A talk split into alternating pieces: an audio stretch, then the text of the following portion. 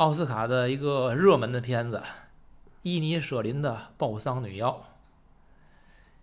在一个爱尔兰的荒凉偏僻的小岛上，科尔姆他没来由的就不喜欢他的好基友帕德里克了。帕德里克无法接受科尔姆这种无缘无故的背弃，就执意要重修旧好。这但电影呢，我看到这个背景的时候，我就知道，这导演注定会让剧情的走向与主人公的愿望南辕北辙。嗯，作为观众呢，哎，我就等着看导演怎么把这出悲剧就最终推向了高潮。啊，我的简介好像只接了一半儿，后边的高潮呢，大家还是自己去看。嗯，整个电影的一个更大的背景是爱尔兰的内战，它的时间设定呢是在一九二三年，具体到电影的时候，它是在四月份。我对这个爱尔兰内战是不太熟悉的，所以呢，可能我的着眼点就不太考虑这个大的战争背景，更多从这个，嗯，这两个好基友他们之间的关系来看待这这个片子。嗯，我不知道这个另外两位主播有没有从电影方面，就是从这个战争方面的一些角度来解读，我就不知道。嗯，说这个电影呢，我我觉得它好像是一种就是这个欧美的片子，我认为它代表了一种类型。就是那种挺单调无趣的生活，人物呢就是絮絮叨叨。这我我管他们叫为了说话而说话，我就是不太喜欢这种类型。但我不认为这个片子不好看的，我就这个类型本身我不太喜欢。不知道你们是不是跟我有同感？这个电影呢，就是这个电影可是安娜老师提的，对，这个没错我找着人了，没错这我这个哎 我附和了啊，你附和啊了好，然后呢？嗯然后我一看之下呢，呃，这个电影在我这儿是，首先是七十分电影，七十分，我我先打分，您二位打不打随意。但是七十分电影里头，我认为就是不适，我写的提纲里的第一句是不适感，就是不舒服，与欣赏并存，这是第一点。呃，这个不适感是他那个切手指头一切再切，这个我实在是不行。而且这个我看这些驴啊、羊啊什么的，我认为跟屎尿屁没区别。我不喜欢动物，所以这些都不适感。欣赏呢，我要后边讲。呃，还有这两个主演，这个这个布兰登·格里森就是这个老头儿啊，他原来一直是个大手脸儿。我最近熟他呢，是我看了一个美剧叫《美塞德斯先生》，他是演一个很孤独的一个警察，他都快退休了。对，开始这个故事开始发生的时候，就已经就是他已经退休了。然后就是每次一共三季，前两季都很好，第三季不太，第三季不太好。我就一直追这个剧，他每次都破案，就是一个一个连环杀手，一个季里一个。然后关键是第三季里还是第一个那个又复活了，从长期昏迷里又复活，又出来杀人了，哎，嗯，很好看。那个我才我对这个老头熟的。然后这老头呢，在这个电影里头瘦了好多，我不知道是减肥了还是有病暴瘦，暴瘦了以后更一脸褶子了。他原来胖的时候还好点儿，但是这老头的演技就是非常放松，非常放松，就是你就很信服他表达那个人物。但是科林·法雷尔从他年轻的时候。跟巩俐，然后什么说她说她漂亮，我真我再说一遍，除了汤姆克鲁斯，就外国这些帅哥，什么基努里维斯啊，什么科林法雷尔啊，还有那个那个那个叫什么啊布拉德皮特，我一直都认为很纯，都不是一般人，他们就是很丑。为什么外国人认为他们很帅？我我不能理解。而且中国还有很多迷妹，你跟我说这布拉德皮特大河恋，我说把狗长得吧就是个农民。他本色出演，就是个臭农民，知道吗？老坦儿，这还说是，哎呦，我我我真是不能理解，知道吗？科林法瑞尔这个，我的印象就这八点二十的眼眉，我就实在是接受不了。哎呦科，林法雷尔，我但是呢，咱得同同样，我还是说这句话，国外是这样，国外的偶像派放咱中国来就是实力派，国外的实力派放咱中国就是影帝，所以科林法雷尔年轻时候是以偶像派起家的，到今天。演技还是比这些老戏骨是差得远，但是秒杀咱中国这帮张译之流还是没问题的。这个演技就是说他在这个人物状态的把握上呢，还是比较就是比较放松、比较自然的，没有那么用力过猛。真的，哎，多问一句，那你觉得张译能秒杀吴京之流吗？他他一不就是一路个一路高级点儿的吴京吗？没区别 没区别。而且就是你们吹的那么那个好，那个强哥，我觉得强哥，强哥张颂文这种人也是，我前面就看过一个是扫黑风暴什么，就是一个电影的一个挺没劲的一个商业电影，他演一个腐败官员，也不行啊，演的就是演的就是特别做作，所以中国这些人都特别演的做作。我现在回头看《大明王朝一五六六》，知道吗？好看极了，里边每个人都特别好。那倪大红当年演的比在《狂飙》里演的要放松，他演严嵩，演的那个好。行行，怨我了，拉回来，拉回来，拉回来。哎，都怪你。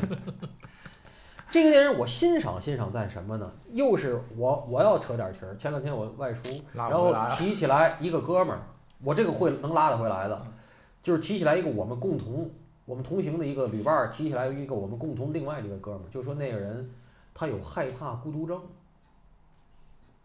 他一个礼拜恨不得七天都找哥们儿去外边唱歌去喝酒去，他得弄得自个儿特别累才能回家再睡觉，他不能自个儿待着。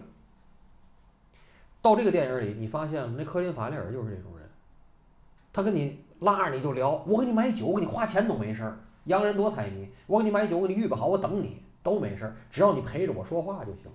然后说的还特别无聊。然后店儿里，然后那个镇上那个小杂货铺那那女老板，你看就你不好，你就不跟我说故事，那谁来都跟我八卦几件事儿，我都知道了。就你，他不说他那妹妹吗？就是这些人都是那种害怕孤独症。我遇我就觉得，第一，我你觉得你身边有没有这样的人？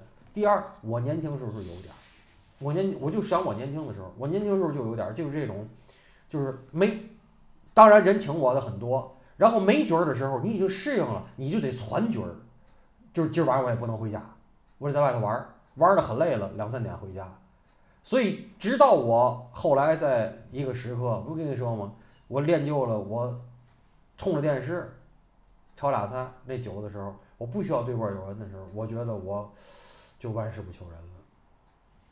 我我自己治愈了这件事，就这害怕孤独症，我治愈了。这个科林·法雷尔就是就在这件事里头，就是这个 Brandon 演这个老头儿，他自己就治愈了。他就说：“他说你妈，他说的科林·法雷尔，你妈人很好，谁记得这件事儿？就除了自个儿儿子闺女，谁记得这件事儿？但是莫扎到今天都人都记得，不是因为他人好，是因为他那个作品。老头儿总想青史留名，不，当然他每个人都有每个人的角度，但是就我就是说，在这俩人之间高下立判，就是他还陷在那个那个害怕孤独那个漩涡里无法自拔，这老头儿已经能跳出来了。我这真不这么看。我我我觉得就是选择。老头儿觉得这个留点作品高级，或者不叫高级吧，叫他的人生更有意义、更有价值。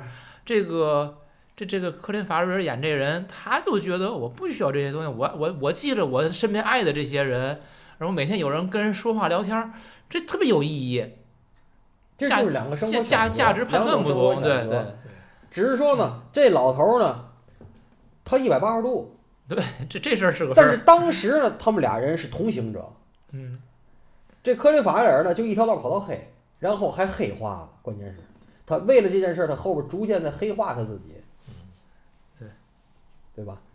所以这里边其实我觉得值得讨论的点啊，就是这个两个人这个亲密关系一旦形成之后，你如何来打破它？你像这老头儿采用这种突然死亡法，对吧？这不突然死亡法吗？那嗯别说这个克林法瑞尔不接受，我觉得可能大多数人都接受不了，都或者很难接受。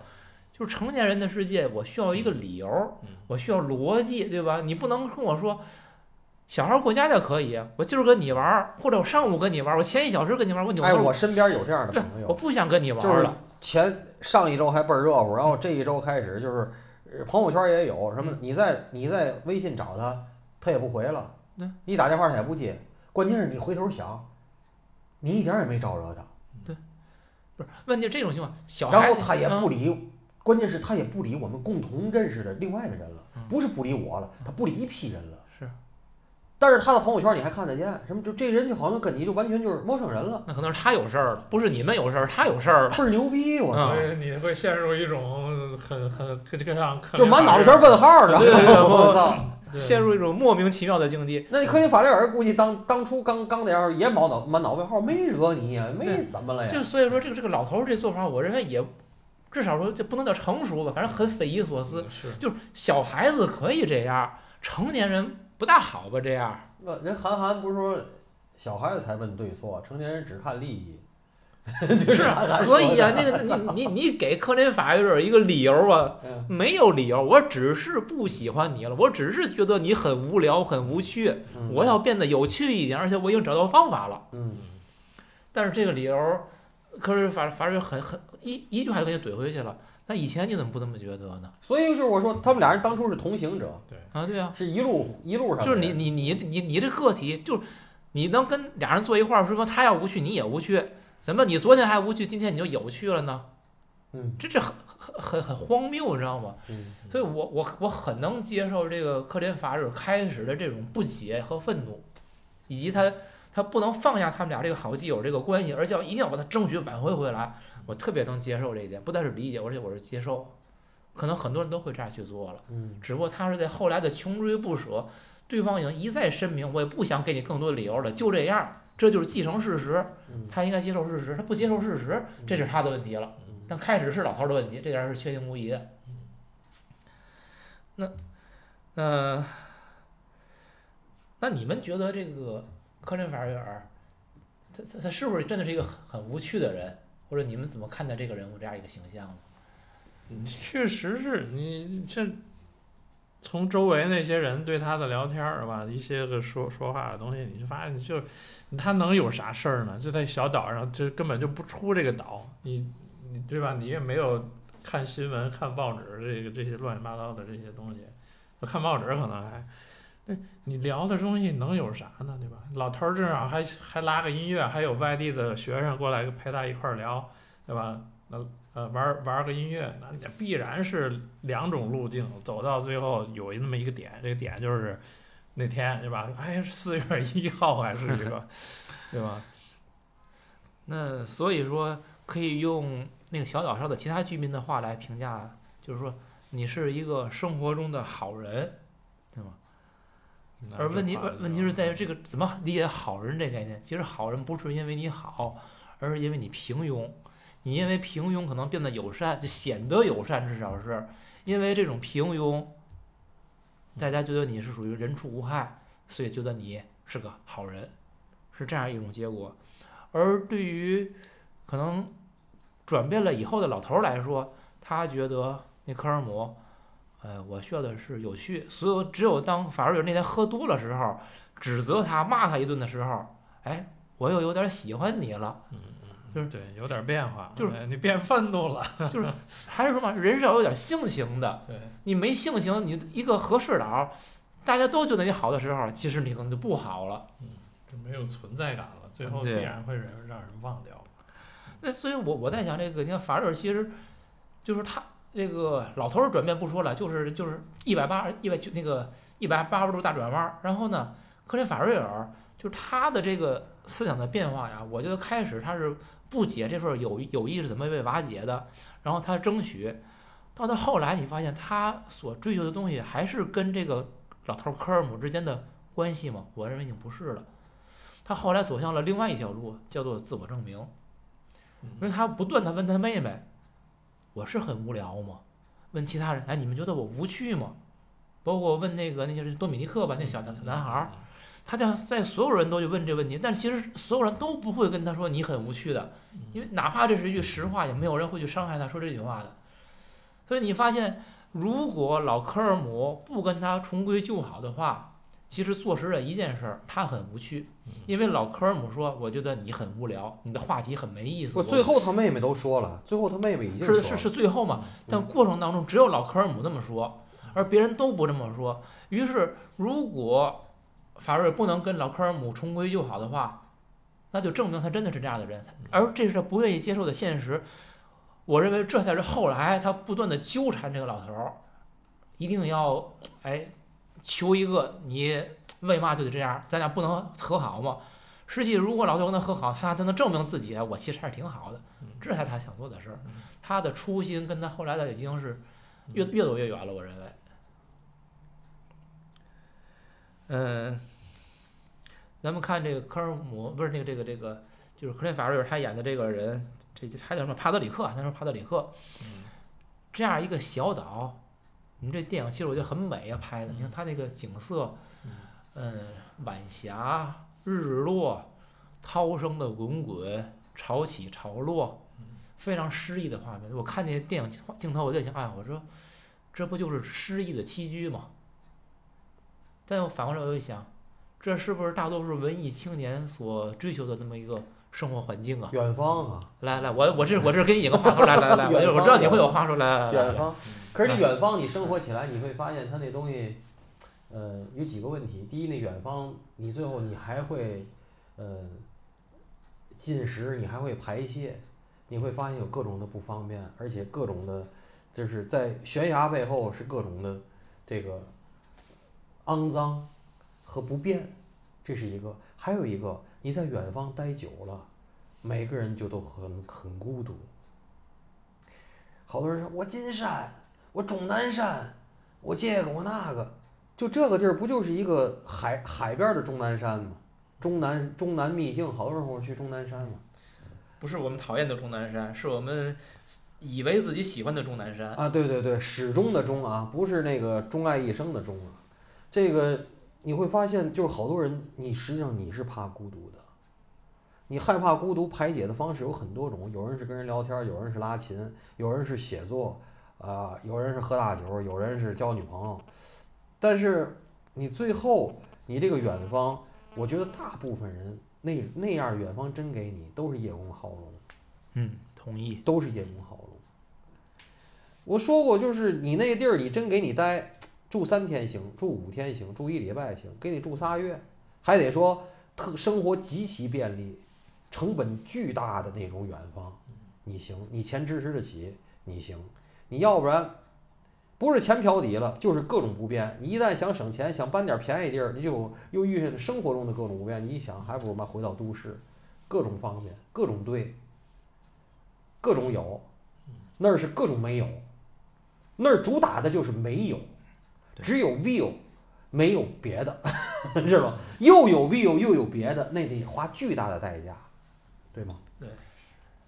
这个私人海滩，对吧？悬崖上的直升机，那是要巨大的代价的。对所以文艺青年们想象的是享受着什么都有，然后呢又幻想在什么都有当中过一种什么都没有的生活。这是矛盾的，对这是完全矛盾的。您说的这个我完全同意，这是完全矛盾的。所以就是在这样的岛上，就是这么容易孤独的人，而且你发现了这个孤独不是个案，那个警察不也是吗？给我买杯啤酒吧，你从来没请过我，但是你还不错对我，就说那老头儿嘛。但是呢，他一说他去行刑去，想看热闹去，那老头儿对就很鄙夷。然后那杂货店老老板老板娘就是想听别人给他讲八卦，不也是孤独吗？对，不读书不看报，咱身边有没有这样的人？有，而且我自己我都觉得我应该避免。我因为我参加吃饭比较多，就是我的朋友圈儿就是也固定，就是也有新朋友，但是老朋友，如果你张嘴每次喝完酒，你说的都还是二十五年前的事儿，每次都这样。关键我们总在一块儿，今天你最后就觉得你就一点儿你没有成长，你知道吗？对对啊，我现在觉得真的，我觉得旅行对于我来讲他妈像毒品，就是必须得旅行，而且是完全没去过的地儿。我哪怕我像像我去广西，我说我遇见我很多突发情况，我最后回头想，不是甜蜜啊，我回头想这些都是故事。你妈发生的时候可能你妈是事故，但是最后这些东西我会觉得我生活有很多新意。对你说那我特别你能明白吗？就是你他妈的老跟我说二十五年前的事儿，我说这二十五年前这二十五年你他妈什么都没经历过吗？还有一说明问题就是我，比如跟老朋友是不是这意思？吃饭时候，我我跟他说，我说咱聊天儿，二十年前、三十年前的事儿，你别跟我提了，行吗？就你提次数太多了。可是我要说新的吧，有时候我跟这种人我要说新的完，人说操你逼你妈老出去玩，你显摆嘛？不是你知道知道吗哎，？你明白吗？这又是一个问题。但你知道你知道他为什么就你能玩去仨？哎你显摆嘛，这是我遇见的情况，对，这是我遇见的情况，明白吗还吗？不仅在于此，你知道吗？嗯就是他为什么总在说二三十年前的东西，嗯是因为你们之间可能新的共同的东西太少了，或者没有，对对吗？可是又都念及以前的，感情，就是以大家坐在一起吃饭说话，是因为我们是好朋友，我们关系好，我们坐在一起。对，他是要通过这个东西较信任。来啊，它是一个粘粘合剂，把我们粘在一起。而一个东西如果只是就是你们永远停留在二三十年前的东西，把它粘在一起的话，这东西我觉得就没有粘性了，就或者说这种东西我就不需要粘，它已经固化了，你们就是在一起的。但是如果还需要从通过这种东西来唤醒某某某种粘性的话，我觉得这才是人的问题。我我倒不认为是不成长可是这是我遇到的常态，你知道吗？真的，啊，那我就不能再说别的，这是说别的我遇到的，不合适。这是我遇到的常态。不，嗯就是咱们中国人理解友谊，或者说每个人理解友谊都不一样，你知道嗯吗？所以我后来我也挺注意的，除非你们问我，否则就是说，哎，您这玩儿怎么样？我会说说哪好玩儿的地儿，我记得起来的地儿。否则我觉得真的，我真的觉得，我觉得旅行对我是是一种麻醉品或者兴奋剂嗯，都可能。我觉得它会让我就是遇到很多生活中的新意，哪怕是事故。对，其实是因为有的人他们的那个生活状态是就是一种一成不变，或者每天在重复性的很多东西，他没有更多新鲜的、有趣的事儿来跟来跟你交流，而而你是有的。嗯，但是他就像我说的，他们总想证明你们的关系的牢固性，其实误区是在于，我觉得那东西不需要证明，牢固我承那认，那个东西是已经 牢固我对一直就是承认。就是是是你承认的，可能不代表对方也承认，嗯所以所以试图证明本身是是他的怀疑，不是你的怀疑。所以会有你像你说的，突然间那个人不联系你了，那可嗯能他可能想明白了一些事儿。对对对对对啊嗯就是如果说你这之前一直聊之前的问题，这二十年前的事儿，然后你现在的事儿绝对不能聊，一聊准打架，对吧？嗯肯定是这个道理。嗯，对对对。所以说这个失忆的栖居这件事儿，嗯每一个对此心存幻想的，不管你是文艺青年还是文艺中年、文艺老年，那你就去看看这个电影，这就告诉你失忆的栖居它的现实状态是什么。所以极其无聊其实第一造成无聊，第二造成每个人内心都感到孤独。对，然后每个人排解孤独的方式都不一样，然后但是根源是来自于对孤独的恐惧。对。嗯这还有一点就在于，你对于这种孤独，你想不想它？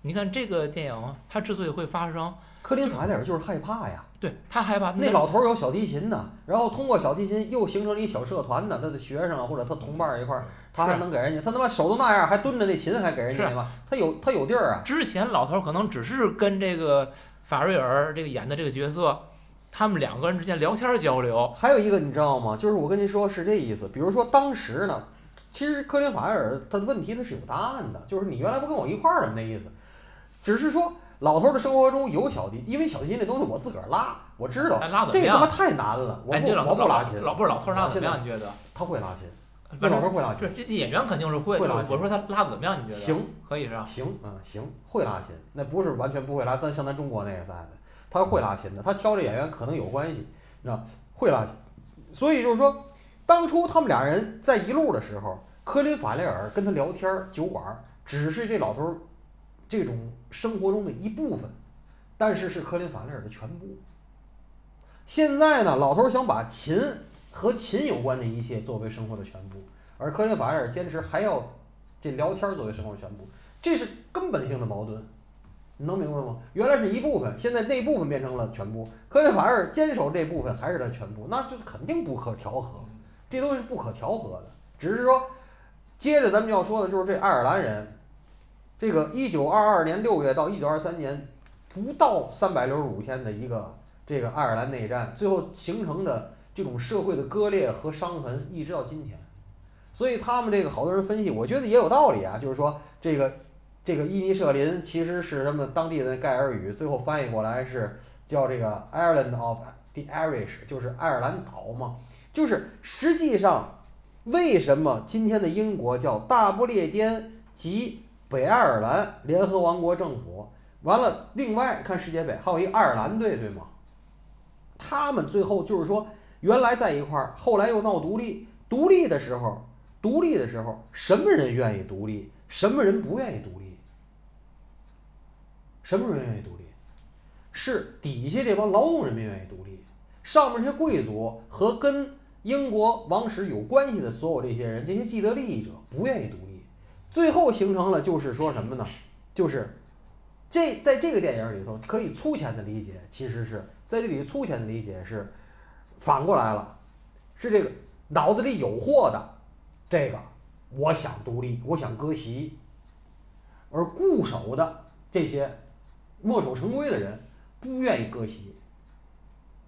然后呢，我那我好好跟你说，咱俩割席，你不愿意，那我就他妈用激烈的方式，什么激烈方式？爱尔兰共和军呐，我他妈爆炸，我天天恶心你，你还乐意跟我玩吗？不乐意跟我玩了吧？我要拉手指头，你乐意跟我玩吗？还还不还乐意跟我玩？我继续拉行吗？他这个东西我是同意的，就这个隐喻，你最后你想玩也玩不成了，我锅都给你砸了。砸的是自己的锅呀，拉的是自己的手啊。不对，可是反过来，女巫说，一个月之内必须死人。最后你发现死嘛了，就死俩东西，一个是那小男孩，一个是那驴，别的都没死。最后说明什么？你们俩割席，倒霉的是你们杨杨鸡吃鱼，你知道吗？老百姓倒霉，知道吗？你最后炸半天，炸的都是平民，贵族嘛一个没炸。所以说，为什么我说他妈的，有时咱这节目弄多了，好多听众老说咱咱这帮人黑黑色或者灰色，你这东西聊多了就是这样。那吴京那事儿，他现实中不存在，你知道吗？哎呀，这个黑呀灰这个事儿，我觉得这东西就是说，它世界就这色儿的，你愿意看到什么色儿的，他就看到什么色儿。可是我我总觉得不是说我们要故意故意去看这个黑灰，是可能黑灰是隐藏的颜色，或者说是底色，我觉得哎，对色。你这说底色非常恰当，嗯，就是这个木是分好几层的，那沙也分好几层。你一层一层接呗。对啊，嗯你你要相信最外面那层一定是最好看的。驴粪球还讲个外面光呢，嗯是吧？嗯我就就这个问题就这么回答。嗯嗯，咱还回这电影啊，我觉得这个这么无聊的那个小岛，我说它是穷乡僻壤，其实我觉得在在中国很多乡村同样的状态，其实很无聊，尤其是那些个与世隔绝的大山里边，人们的生活就是每天的重复，生老病死，就这么一个过程，好像人家也过得也挺好。就是你说这个孤独，它本身是存在的，可有一个问题是在于你是否意识到自己孤独。所以我觉得孤独的大敌不是孤独本身，孤独的大敌人是思考。你看这个这里边最后人物的变化呀啊，嗯，老科尔姆是因为他要追求一些有意义的事情，他思考了，嗯不管法瑞尔是他的全部还是一部分，哎，他于是选择了一个不同的生活方式。然后，呃，法瑞尔他的妹妹，他的妹妹那个叫希沃恩，他是觉得啊，我哥哥太无聊了，于是他妹妹是说我不想再这样生活，不想再这样过了，他问他哪怕我他妈租房对。他问他哥哥们，就是就关于孤独这件事儿嘛，就是包括他觉得他哥哥无聊，他自己在看书啊，所以实际是他自己是投了简历了，最后到那个大陆上，他说的所谓大陆就是爱尔兰的本土啊嗯，去找了一份工作了，他改变自己的生活了，他思考了，嗯还有谁思考？那个小男孩儿顿比尼克，他应该也是思考了，他其实是在考虑一个问题，我一直觉得这个法瑞尔这个人是最友善的一个人。结果我发现他到后来的行为非常的刻薄，一点都不友善。然后包括他去追求法瑞尔的妹妹也没有成功，啊，觉得生活太无趣了，我不甘心接受无趣。他应该是自杀，对吗？因为他说了我要到那边去做我该做的事儿，那边就是湖的那那旁边那那那个位置了，他就是去跳湖了。就是每一个思考的人，你发现有的人找到了希望，像法瑞尔的妹妹获得了新生；有的人像小多米尼克一样，他因绝望而选择了死亡；还有像老科尔姆这样，他试图寻找一些新的意义，为此但要付出非常大的代价，而且这个代价最后是他自己收不了场的。老科尔姆最后发现，他从一个主动方变成了被动方了。所有思考的人，都会经历巨大的波澜。而那个不思考的人，你比如那个杂货店的女店主，那个那个警察，就多米尼克他爸爸，还有其他所有那些个人，生活状态很稳定啊，就包括甚至来传教那个传教士，他们只是例行公事的重复着做事情，波澜不惊，他们会安详的终老一生的。那不就是众生吗？对啊就是众生的常态啊。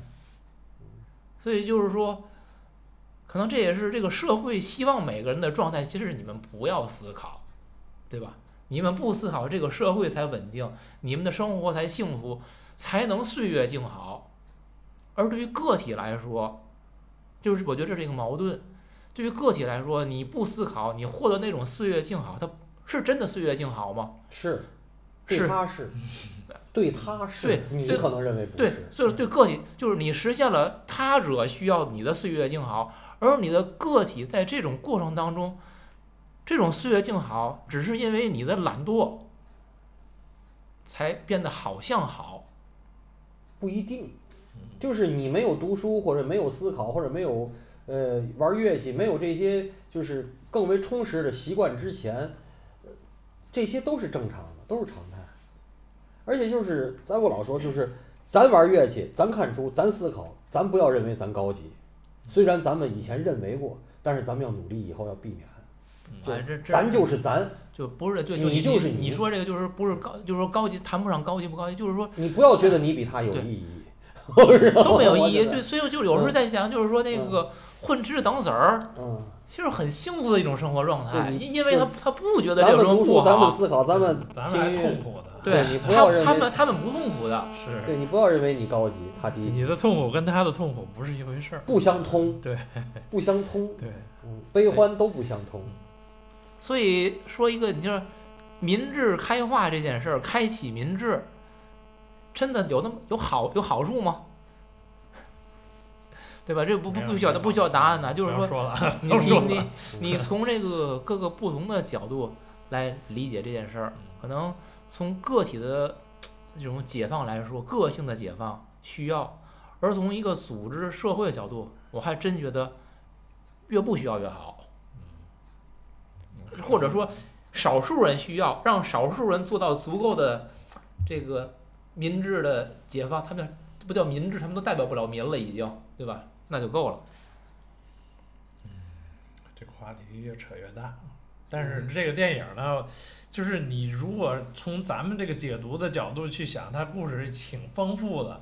嗯然后你要把这个战争这个题材再揉进去呢，呃，只能说更层面更多了一层。但是我觉得，如果是单考虑战争呢，其实你挺无趣的，对吧？你像说说战争造成了这些东西，挺无趣。如果说封闭到一个小岛里，人性的这些东西，我觉得挺就是比战争那块儿就。跟以前说燃烧一样，就是说明知道有这个大背景，这大背景呢，就是像我刚才那个，咱们说说说说而已，你不要硬往电影里头拉。嗯，燃烧也是一样，好多的影评我看就是说，哎呀，北韩北南的割裂这那个的，你老往里拉这个主老上大价值，我接受不了。你说这个就是说这个燃烧那电影我看着很感动，这电影我看着也很感动。你不要拉大价值，什么独立，什么。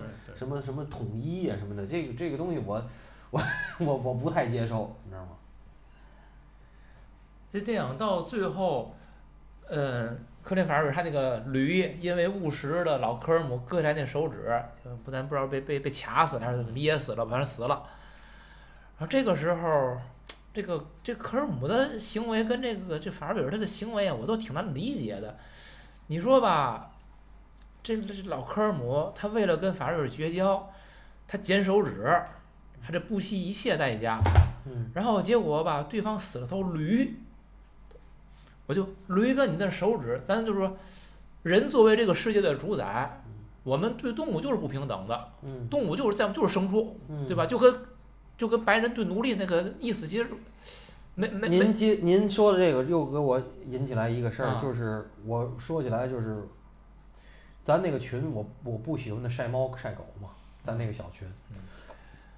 我我反正现在是谁在我朋友圈晒猫晒狗，我拉黑谁，我起码选择不看他那个选项。啊这种养宠物，反正我不养，我认为也是一种他对待他害怕孤独的对一个方式，他的一个解决方案。对，啊，一个不会欺骗你、不会背叛你的朋友。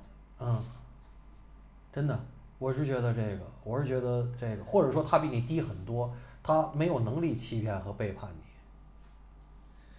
就就所以说，你说这个这驴在科林法院那儿其实就是他宠物，是宠物，那那是他妹不让进屋的，就他没事老坐那儿葫芦着，你知道吗？他妹根本都不让你进屋。